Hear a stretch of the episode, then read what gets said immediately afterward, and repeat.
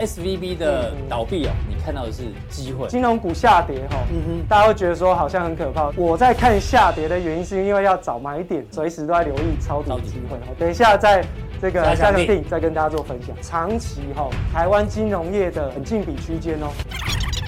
这已经是表现很好，越稳定越是存股的好标的。那我们这一次从整个直率倒挂的风险来看，未来投资机会，先跟大家做分享。待会加强定的时候呢，教授要继续帮我们追踪哦。这个因子投资教授在加强定的东西哦，干货满满，而且是深入浅出，会教大家这个东西很重要。同时呢，它可以选出哪一些被低估的范例哦。好，请锁定待会的加强定。那没有办法解释的话，是不是会有异常报酬？是啊，所以阿法就会在这里。如果你想要获得这一些台股哦，去跑这个 model 这一个数字的话，那我可以提供给各位。你有这一些变数完之后的话，每一档股票，那你就可以在 Excel 里面去拉出这些系数值。那我今天都有估完了，台股上市的部分九百多档，每一档。筹码换手区，你不会看，真的很吃亏哦。所以说这个低点的机会很高，因为应该是跌。阿法值哈，就是真实的报酬率减掉模型评估出来的报酬率，报酬率，两者的差距。如果是正的，那代表它掉在证券市场之上，什么样子的重点哦？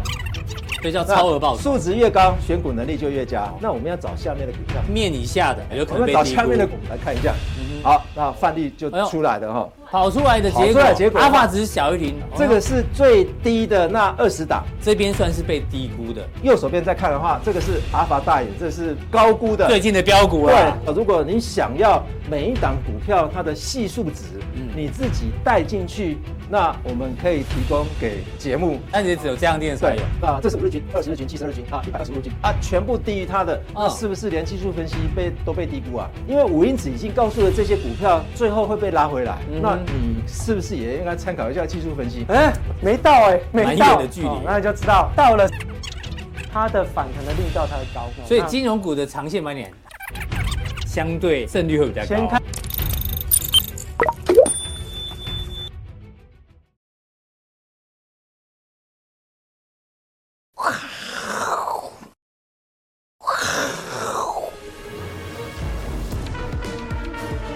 欢迎收看，我是金钱豹，带你了解金钱背后的故事。我是大 K 曾焕文。首先欢迎现场两位嘉宾，第一位是好久不见的这个从荧幕上走下来的这个伟杰哥。哦，今天是来办这个线下粉丝会，对不对？从线上走到线下，等很久呢，等到胡子都长出来了。哦，然后第二位呢，是我们淡江大学的段昌文教授。第一位来宾呢，大家先邀请到我们的这个伟捷，哦，伟杰啊，刚刚从这个路上走过来的时候，我觉得他虽然我很久没看到他，但我在电视上一直看到他，真的吗？广播节目也看到他，然后电视就连日本的那个经典赛我也看到他，是吗？大家不觉得他笑的时候很像谁？像谁？谁？大谷翔平哦，身材也像哈，不要骂我，不要骂我，大家自己去看一下 伟杰笑的样子，那个神韵、腼腆，呃，这个很有诚意，有没有？大谷翔平就是这样，身材也像，单眼皮，对啊，大谷翔平单眼皮嘛，对嘛？台湾这个这一次没有晋级到日本，就是因为少了伟杰了哦，这么厉害的这个二刀流，哦，好好好，这个讲完了哈，讲完了。好，进入到今天的。要接一句妈的。对啊，我在等他，我在等伟杰。有伟杰是老师，他不讲这种话的哈。妈的多重宇宙这部电影啊，这次得了很多奖，对不对？对。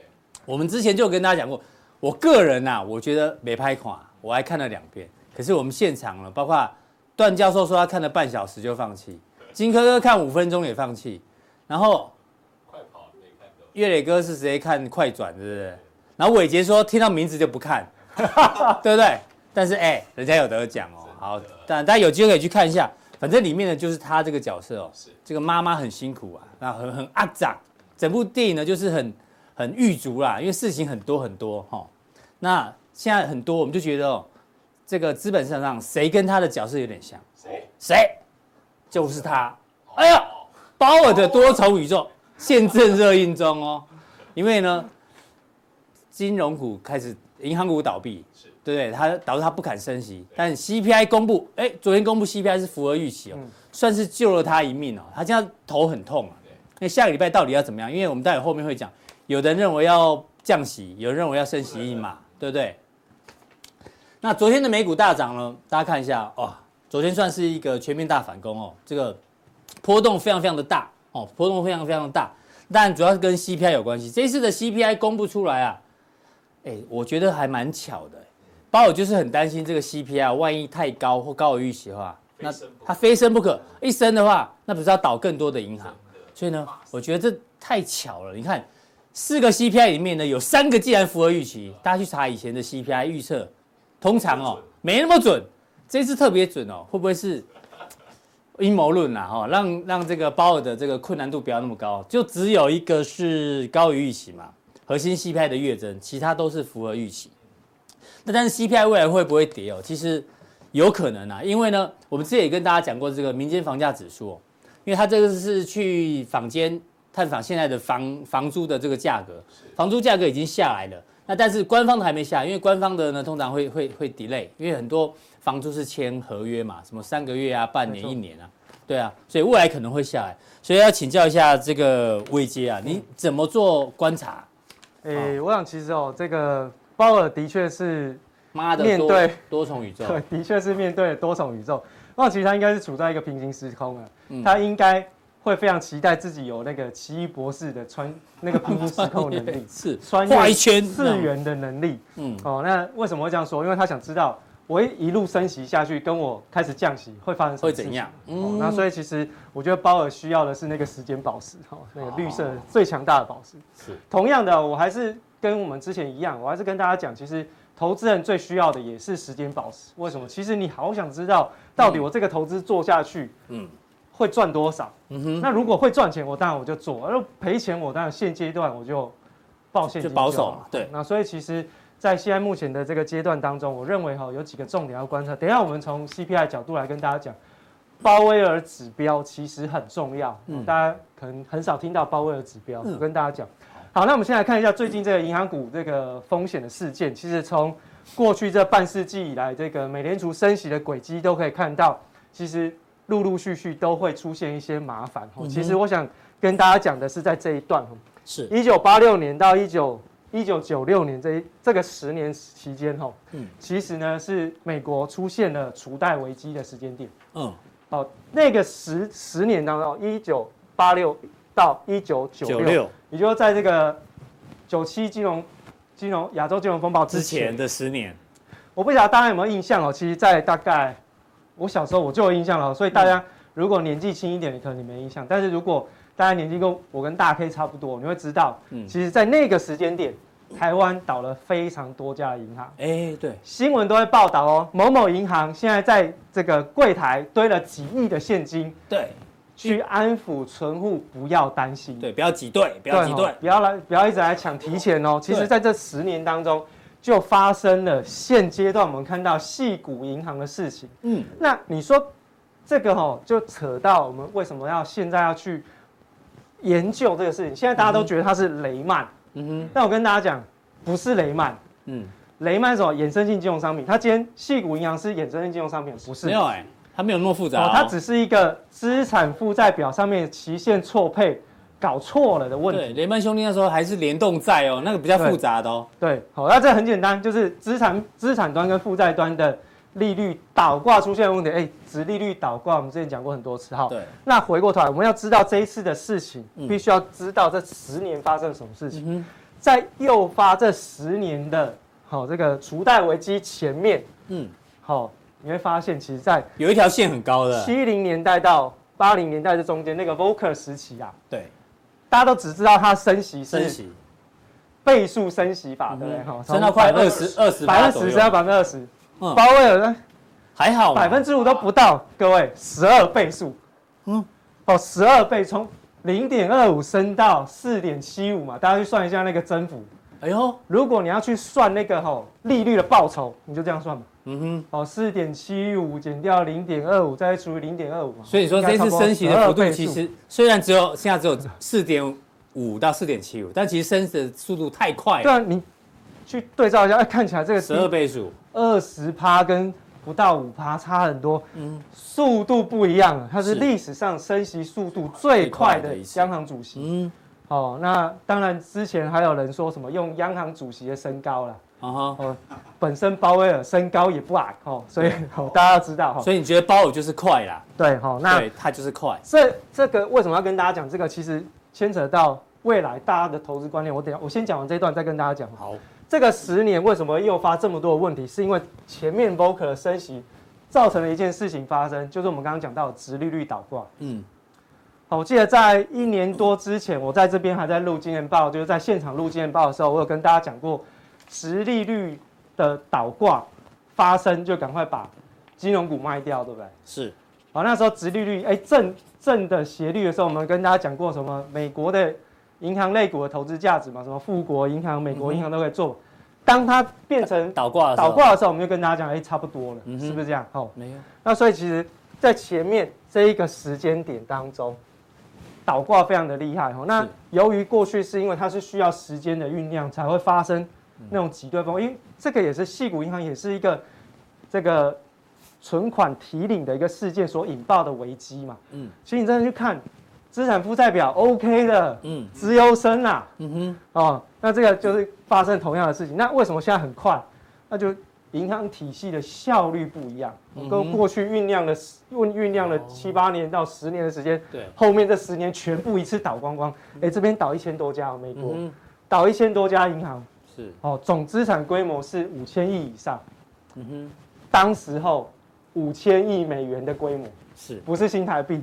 所以你看到这一次为什么会非常担心？然后这后续一定还有后坐力，一定还有，还没结束，哦、一定还有，所以我们就说后面还会有后坐力。然后那这一次当然引爆了这个事件事事件最重要背后的原因，我们看一下大环境哦。那当然美国在升息跟。Q T 哦，那 Q T 虽然不是主动，但它是到期不续做的这个 Q T 哈，所以会造成一件事情，就是市场上的美元流动性会非常稀缺。所以我们看到彭博的这个美国金融状况指数呢，快速度的紧缩，就在过去这短短的几天呢，快速紧缩。是这种这种紧缩的速度哦，其实跟当年二二零二零年三月份那个疫情一来的时候，市场上流动性一缩紧的那种速度，感觉有点像哦。嗯。好，感觉有点像哦。那另外，这个是整体大环境的状况。我们来看真正全球美元的流动性，真的它也是崩盘式的啊，就是全球大家都在抢美元，是，大家都在抢美元，所以美元变少，货币供给数量一减少，一定有人要出事。哦，那这个是一个基础的概念。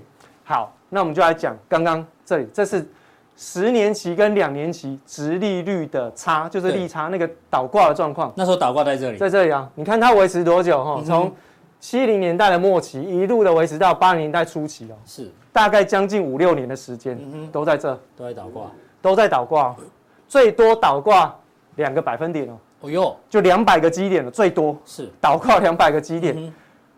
好，所以它这里维持的时间那么久。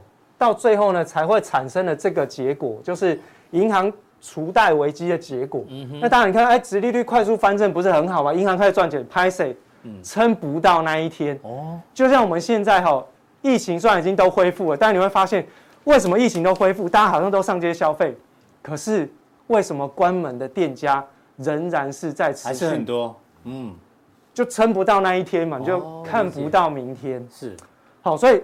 回过头来，这个事件才刚像算倒挂没有很久了。如果跟过去比起来，对它倒挂才刚刚开始嘛，对不对？好，但接下来我们就观察两件事情：这个倒挂收敛的速度，嗯，有没有办法收敛上去之后就不下来？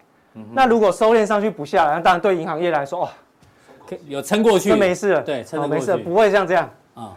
好，那如果他一直在倒倒挂很久的话，跟他一样弄个五年，就撑不了了。这一波就再贴过来，再来一次，哦，再贴过来。我说是美国啦，先以美国做举例，大家都比较了解，是。地发地区性的这个银行危机会发生。嗯哼，那换言之，这个带出来一个投资观念就是周期。嗯，同样的事情发生了之后，这个同样事情发生，这里的因产生了这个果，那这个因如果跟它一样，会不会发生那个股？对啊，你在常说历史不会重演，周期总是惊人的相似。好，我在跟大家讲哈，就是说。如果讲说讲周期，大家未来投资都看周期哈，那技术派大师都没没得混。嗯，但你会发现有些技术派大师为什么可以混得下去？因为他们也看周期。哎呦，只是他不告诉你而已。哦，好，对不对？好，就像刚刚大 K 讲的，好，大家历史都是不会重演，说穿了就就不值钱，对，不能讲。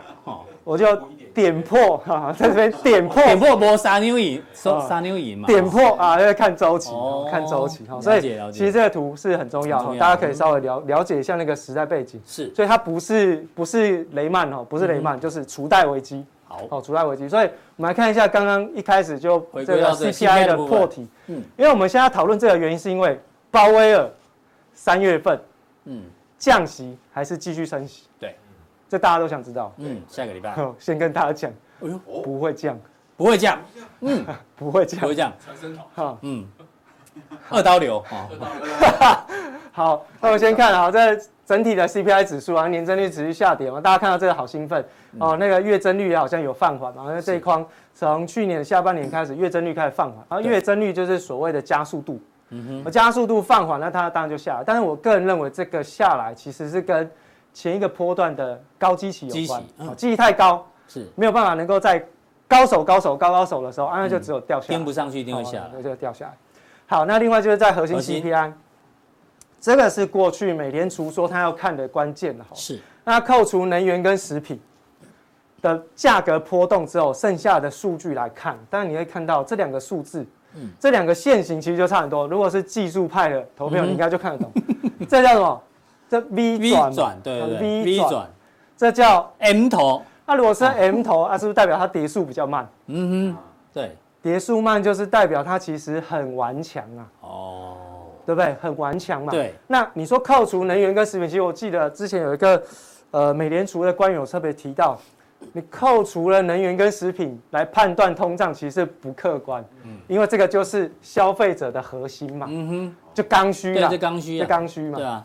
哦，所以他主张要加回来，但是呢，我等一下告诉大家为什么鲍威尔把它扣掉。嗯哼。好，那我们来看这两个数据呢，是过去我们在看，现在还有一个新的，是鲍威尔指标。鲍威尔指标。哦，如果大家去看一下鲍威尔在之前的那个，不管是在国会听证，或者是在去年年底的那个布金斯学会的那个演讲，他特别带出一个结构。嗯。好，就是这个是叫做超级核心消费者物价指数。是。什么叫超级核心？就是直接把核心的服务价格指数。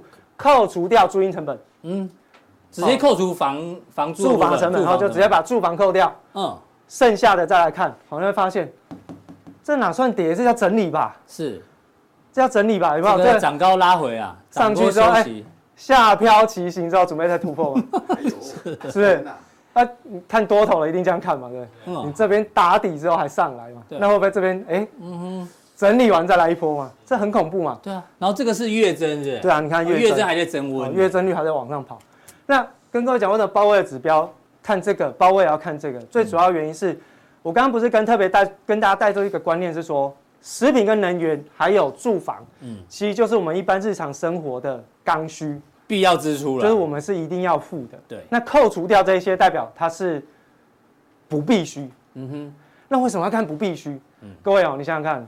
如果不必须的商品消费都还在持续，请问你的必须的一定继续增加？请问你的口袋有钱还是没钱？啊，很深嘛，嗯哼，很深嘛，嗯哼，对不对？所以你才有余力再去消费非必需品，嗯哼。所以鲍威尔看这个原因是因为他认为这一次的通货膨胀最重要的关键就在于人民的过度消费，嗯哼，就是你钱太多嘛。是，那就简单来讲，所得效应跟财富效应。现在目前看起来，财富效应的感觉，嗯，是比较多，因为很简单，美股没跌，是，房市好像也还好，也还好，没有大修正啦，但是并没有到没有大规模的风险，是，好，所以你去看，为什么它还是可以这样子整理，不是跌哦，整理，它连形态都没有。看了这指标，你觉得下礼拜一定升啊？好。超级包，超级核心。你说升多少不一定啊，然后原本市场升息两码，不太可能，但是应该会照它的节奏，可能升息一码是 OK 的。好，这个 Tim Rose 已经有讲了，就是应该差不多就是一码。传声筒是说一码，已经到差不多就是一码。好，所以你看这个你就知道为什么我说这个很重要，原因就在这边啊。好，是。好，那从结构到底是哪个在跌？我们来看哦。大概就是第一个就是主要是能源，那能源当然就是油价在最近这几天还是在下跌，那当然它一直在底下波动，那所以当然对于能源价格过去本来就是它带动，嗯，那它一直都不涨，那当然对于通胀来说是有帮助的。然后另外就二手车价格跟医疗服务，嗯哼，哦在下跌，那二手车是一个观察指标，因为二手车在二月即将快结束之前，它二月反弹幅度很大哦，嗯哼。但是结果没想到它出来，哎，竟然那么少，跌了，竟然是还跌回去，嗯，好，所以二手车这个关键，因为它本来就是领涨指标，是，虽然说它的权重是被调降，对，但是被调升，对，二手车被调降，只要它的涨幅够大，一样会推哦，嗯哼，就像大立光一样，是，大立光只要涨得够多，它权重很小，涨得够多，因为它高价股，照样带动台股啊，不是一样的道理嘛，对，好，所以。不要因为它调降权重而不看它，嗯哼，反而还是一个指标，是。还是一个指标。好，那另外我们就来看一下，就是在公布完了之后，市场预期有没有有没有什么改变？嗯，那这个波段这样嘣嘣嘣嘣掉下来，就是那个西谷银行带出来了哈，就是升息的预期其实已经开始往下掉。最重要的是红色这条线是九月份可能会降息。好，九月份的预期啊，本来是说九月份。到九月之前就会有降息一码的可能。嗯哼。好，那现在呢，稍微回弹一点，因为其实从刚刚的数据我们看出来，其实鲍威尔不会太割啦。是。好，不会太割哈，所以其实在这个九月份以前可能会开始降息，但是他不敢说是确定。哦，就是可能会有降息一码的机会。好，那三月份可能在短期大家会比较认为就是说，因为直接要面对银行的风险哈，所以三月份会先停止升息。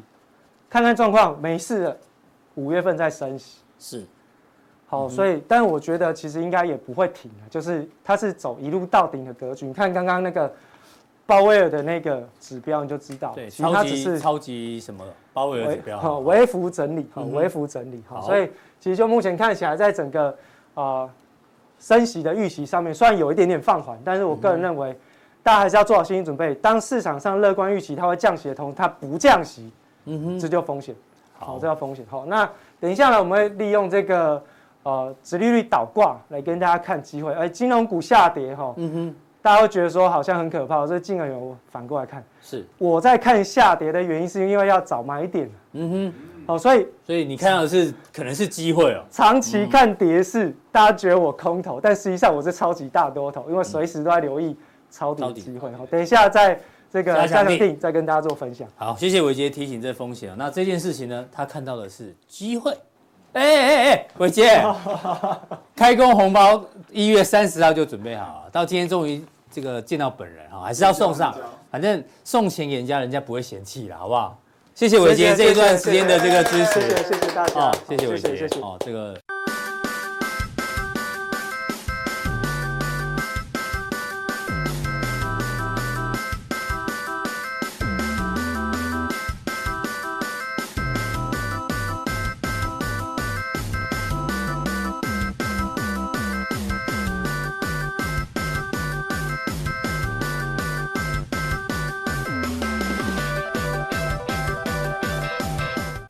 好，再来第二来宾呢，邀请到我们这个最接地气的淡江大学段昌文教授，欢迎。好，大家好。哦，为什么说最接地气啊？不是随便乱讲的，大家还记得吗？最近黄金是不是喷了？对。哦，哎呀，喷到多少？一千九了呢。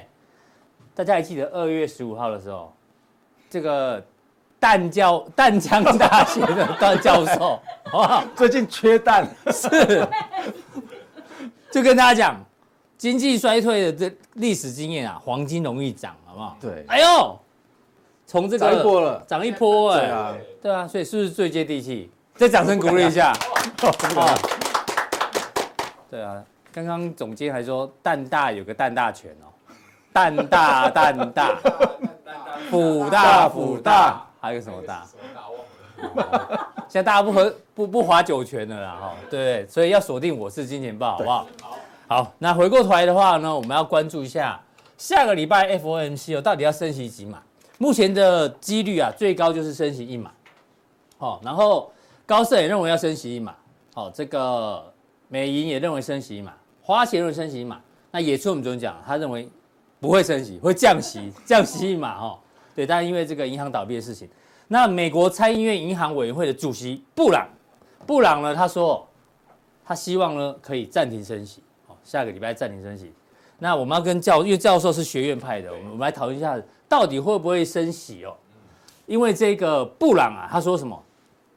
这个问题哦，为什么银行会倒闭？错都错在川普，像甩锅给川普找战犯。对，因为呢，之前哦，奥巴马时代有一个陶德法兰克法案，大家应该知道，教授应该很清楚，对金融的这个管控比较严格。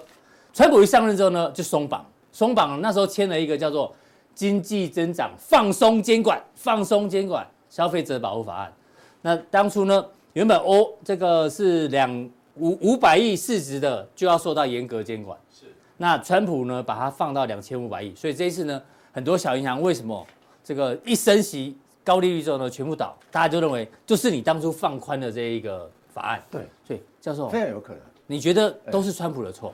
但是也不能说川普的错啊。其实两千年的时候，他也通过了一个法案呐。嗯，美国的银行法是这样子的哈，就是早期的时候，银行法先设立完之后的话，再用两个人或者是一个人提出了法案，就叫做陶德法兰克嘛。对，那这是两个人提的法案嘛？对，再覆盖到银行法上面。那这一个如果说可以把它剔除掉的话。那基本上就回归原来的银行法这样子，所以它银行法是不会去啊删删减减的。那也就是说，用这种的法案来去覆盖原原始的银银行法。两千年的时候，我们也是一模一样啊。为什么以前都是银行、银行、银行、银行？那为什么现在都是金控、金控、金控、金控？嗯，所以为什么我们两千年的时候跟美国一模一样实施了金控法？美国也是一模一样啊。是。那所以我们说美国，我们我记得我上次来的时候有提到过，美国的银行平均每一年大概倒两三百家，哎呦，不足为奇啊。为什么？因为。这个这个不能说是小银行或者是大银行，因为美国它是双轨制，我们是单轨制。什么叫做单轨制跟双轨制？大概听下不对不对？大家如果说在台湾看到的银行，全部都是分行、分行、分行。对，你开一家总行一定会有分行，对不对？嗯，在美国是这样子，美国有一家总行，分行在下面，但是有另外一种系统是单一银行制度。是，全美国啊，你从东岸开到西岸，只看到到。一家就那一家而已，据点只有一家，那个叫单一银行。单一，所以单一银行如果倒的话，是倒那个区域、那个城镇、那个乡镇而已。是，那个乡镇会受银行受影响，其他的地方是不受影响。所以这一次倒的，包括这个细谷银行，还有什么 Signature Bank，对，它都是地区银行。他们比较像地区银行了。那你刚前面说美国一年会倒两两两三百家银行，所以代表。他不用紧张，是这风暴风暴结束了是，呃，但是风暴，但是这家银行的话可 可是非常大的啦，确实，这是这是百大银行的这个资产第十六大，第十六大。但是如果说以市值来看的话，它是市值第十大嘞，所以所以教授 非常严重，风暴还没结束，对对对，风暴还没结束，是啊，好，谢谢教授帮我们做补充哦。那回到我们刚刚讲的这一个，你说这次银行倒了之后呢，会终结了这个。升息之路，很多人都很喜欢出来讲到底会不会升息嘛，对不对？如果被猜中完之后啊，下礼拜他就变神了嘛，对不对？对对对，对啊。所以如果你不出来猜，那你当神的机会基本上就没有啊。是是是 是，一定是这样子嘛哦。所以我们来看说，哎，一家银行终结的话，这长期的这个疑惑嘛哦。但是问题是，大家想想看哦，五天内啊，美国倒了三家，对，哇，这个是。有史以来没有看过的，那个非常迅速啊哈，所以我们看说之前这个利利率也一直在上升，对，结果我们看到说，哎，奇怪了，哎，这个怎么一直在下跌哈？这个，哎。两年期跟四年期的倒挂，对，嗯，所以今天我听好像一些新闻，他也啊，这个专家都跳出来说，大家有没有觉得说，我们上礼拜都有介绍过这个倒挂的情况，一定会发生银行的风暴？你说专家是谁？专家好多人都出来讲啊，哦，大家自己 大家都出出来出来讲出来讲说，哦，我之前就预测到了啦，嗯，但问题是这个也非常多的专家也都是有讲过，这是历史以来。本来就是这样子嘛，哦，那我们来看说这两年期跟十年期的哦，瞬间呢，那我们看到从五趴掉到四趴，哎，这个超快的。这个基本上我们是呃不不见得说它掉下来到底是不是异常的情况啊，但问题是这个区间未免太短了吧？太短，对，这个简直就是三十度或者是十五度十五度角哎哈，对，所以这个这个风险啊。呃，是不是会停下来哈？哦，我们来看一下几个美国或者是矽谷银行的情况，可能会比较清楚一些哈。好，其实矽谷银行资产负债的情况是这样子啊。呃，目前哈，我们比较能够去理清楚说，为什么这一次它会亏损累累，大概有两个部分，一个是可供出售的金融性资产，嗯，那另外一个是持有到到期的投资嘛，哦，嗯，那你看二零二一年跟二零二二年两者基本上。都有在往上升的，对。那什么叫做持有到到期投资的？也就是说，我买了债券之后，那这个债券是十年放到到期是完全都不会亏损了。是我只有我我光领息，而且我还不会亏损。这种的资产啊，再好也不过了哈。那问题是负债端呢？我们看负债端哈，是这个是矽谷银行负债端的，因为存款就是它的负债这么好啊，嗯哼，这么好的银行你去哪找？连 Costco 都。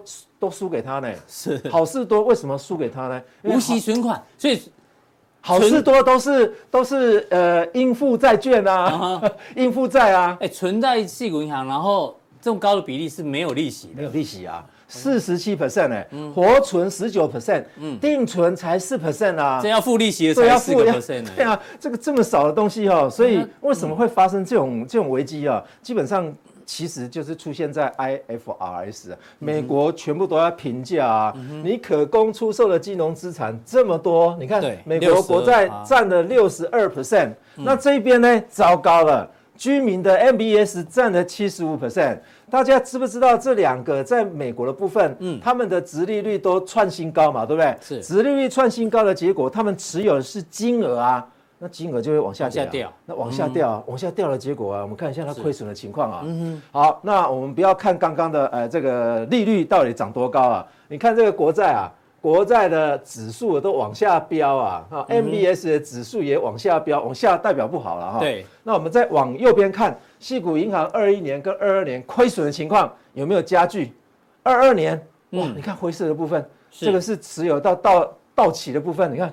哦，亏损的非常非常严重，因为债券价格跌太多了，它要平价啊，对，所以这两个产品基本上都要平价嘛，是，那都要平价的话，诶，这个恐怕会越演越恶劣哦。嗯哼，我们看一下美国银行放款的准备金情况哈，也就是说，它还剩多少钱可以拿出去放，可以拿来赚钱哦。是，我们看一下这个黑色的部分是小银行，嗯，蓝色的部分是大银行，嗯，蓝色的部分大银行，对，哦，那。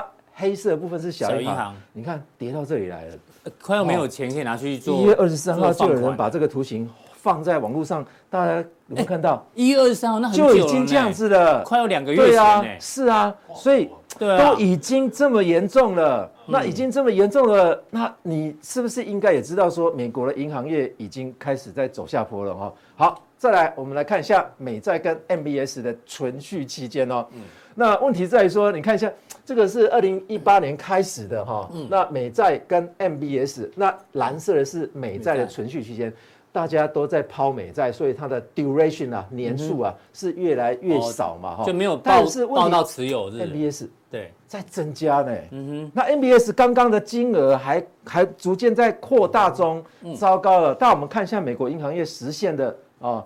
未了，这个我打我打错了哈，未实现的损益的情况哈，浮动损益。哎，什么叫做未实现的？因为它还没到期嘛。对。但是要评价啊，那要评价的结果，你看，哇，糟糕了。对。灰色就 MBS，蓝色是国债啊。所以如果说，呃，美国还要再升息的话，那这个蓝色会继续扩大。对啊。那继续扩大的话。那 MBS 的利率会再往上往上攀，往上攀的话，那这个就往下，又会在未实现损益会会越来越扩大。这是美国银行业哦，可不是只有一家银行而已哦。所以难怪教授说这事情风暴还没结束哦，还没结束哦。这个可是 Q2 哎，嗯哼，哦是。好，再来我们看一下这个美国银行业者非常糟糕啊哈，错置的资产跟它的负债情况哦，是。你看一下资产配置的 AF。S 跟 HTM 啊，嗯，HTM 就是为是呃到持有到到期的这一些资产的情况哈，嗯哼，他们看到这个蓝色的是小型银行，对，都在下跌，是。哦，这个红这个橘色这大型银行也在下跌哦，嗯、但是问题是这是资产的部分哦，资产部分不就是越来越紧缩了？是，但是问题是我们看一下它的负债部分啊，嗯，负债部分大型的跟小型银行它的存款呢、啊。其实啊，在二零二一年开始啊，就已经在走下坡，而且大型银行被提存的金额的情况，还是比小型银行还要来得多。是，但是大家们记得说，大家都觉得说，细股银行是小型银行还是大型银行？小型，好奇怪啊，它是小型银行。问题在于说，存款在减少的。大型银行减少更多，减少的是更多哎，这样都没有人发现这件事情。对呀，这个很奇怪啊。对啊，这明明感觉就已经出现问题。对，在这个不管是金融行业本来在美国啊啊，大家都习以为常，说我们刚刚讲过嘛，一年倒个两三百家，很正常，那很正常。问题是这次倒的是前前前的，比如说前十六大的这个细股银行出现了一个粗暴的情况哈。是。好，那大家不相信啊，我们看一下美国总资产规模，它。一百的里面的商业银行，HTM 也就是持有到期账面亏损的情况哦。那这个是用账面的损失占比来去做排名的动作。那当然，我们 Charles Schwab 我们昨天有讲这家，我靠，他他账面亏损这么高，占比哦，他占他持有 HTM 的一个损失的情况的话，占比超过一倍。那他会不会是下一个下一个非常有可能啊，被拯救的？所以你看，这个也是投行他排出来的结果啊，也不是我自己乱一去排。如果我自己去排的话，他还会质疑我啊。哦，对，我也不敢自己排。你你有目的，对 对对，我也我也不敢自己排啦，对不对？所以大家有没有看到说？矽矽利康有没有？矽谷银行才排第二名，他就已经先倒了。对，然后嘉信理财这个 状况比他更差。是啊，搞不好是下一个。对，哎呦，所以大家记得啊，你家里有没有在弄那个洗利康啊？就是那家银行啊，知道吗？是矽谷银行。所以其他的银行，你看哦，哎，这都要担心，对不对？排在前面的，排在最后一名，大家有没有看 JP Morgan 呢？哎呦，投行大投行也有，他也是亏的呢。大家以为说，他们看到说他损失的金额虽然这个比较大，这个比较大，但是它占比没有比第一名的还来得多啦。对，哦，所以基本上这些银行啊，呃，下一步动作，美国跟美国的 Fed 跟美国的财政部真的是头大了。这个我们观众有海海海外的订户了哈，这边我刚看到夏威夷银行，如果你钱有存在夏威夷银行的观众，好不好？钱可能可能要先领出来哦，好不好？很要小心啊！这个这个不要被抓，因为如果被听到的话，我以为我们在鼓励他去挤兑嘞。哎呦，以美论，不要害我。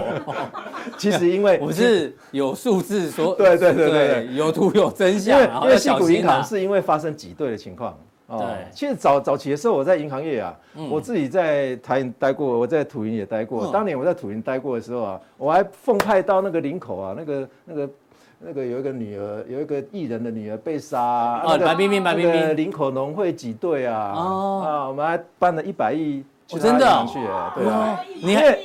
因为林口你是互抄吗？林口农会啊，是他被挤兑啊，被挤兑啊。因为好，人家说，呃，白冰冰他的钱存在林口农会，是因为他要提前走嘛，所以就引发了一波一波的一个挤兑的动作。对对，还有这一段呢。对啊，大家不知道对不对？对对对。所以那时候那个那个是陈进兴嘛，对不对？嗯，对对对对对。所以所以 c 控啊，这家银行啊，这一次啊会引起风暴，是因为有人在指称这几家银行。哎，那教授，很多人在嘉信理财也有开户，有啊，对啊，这要这也要小心。但是嘉信是对啊，这个这个，但是问题是他有证券呢，他有证券，他的他的一些证券的交易也是他的啊。但是台湾涉涉险的恐怕也蛮多的。说台湾有些 有一些。企业也有，对啊，或者是银行都有啊，都有啦。这家非常大，之前之前还并购了很多的证券业跟银行啊，是，所以它并的并出来结果是越来越大，所以大家要小心啊哦。那，最近赶快把他的钱啊，如果你是证券业的，以美论，以美论，你你如果你是开的是证券户的话哈，我是建议是赶快把现金把它换成股票啊，股票是有价值的，对啊，对，反正。对，这些名单大家自己留意一下了哈，好不好？对，教授觉得这事情还没有结束哦，哈，还没有结束。虽然美股昨天大涨，对，好，那待会加强錠的时候呢，教授要继续帮我们追踪啊，因子投资，因子投资之前有锁定加强錠的，知道教授在加强錠的东西哦，干货满满，好，而且是深入浅出，然后呢，会教大家这个东西很重要，同时呢，它可以选出哪一些被低估的范例哦，请对有范例哦，好，请锁定泰伟的加强錠。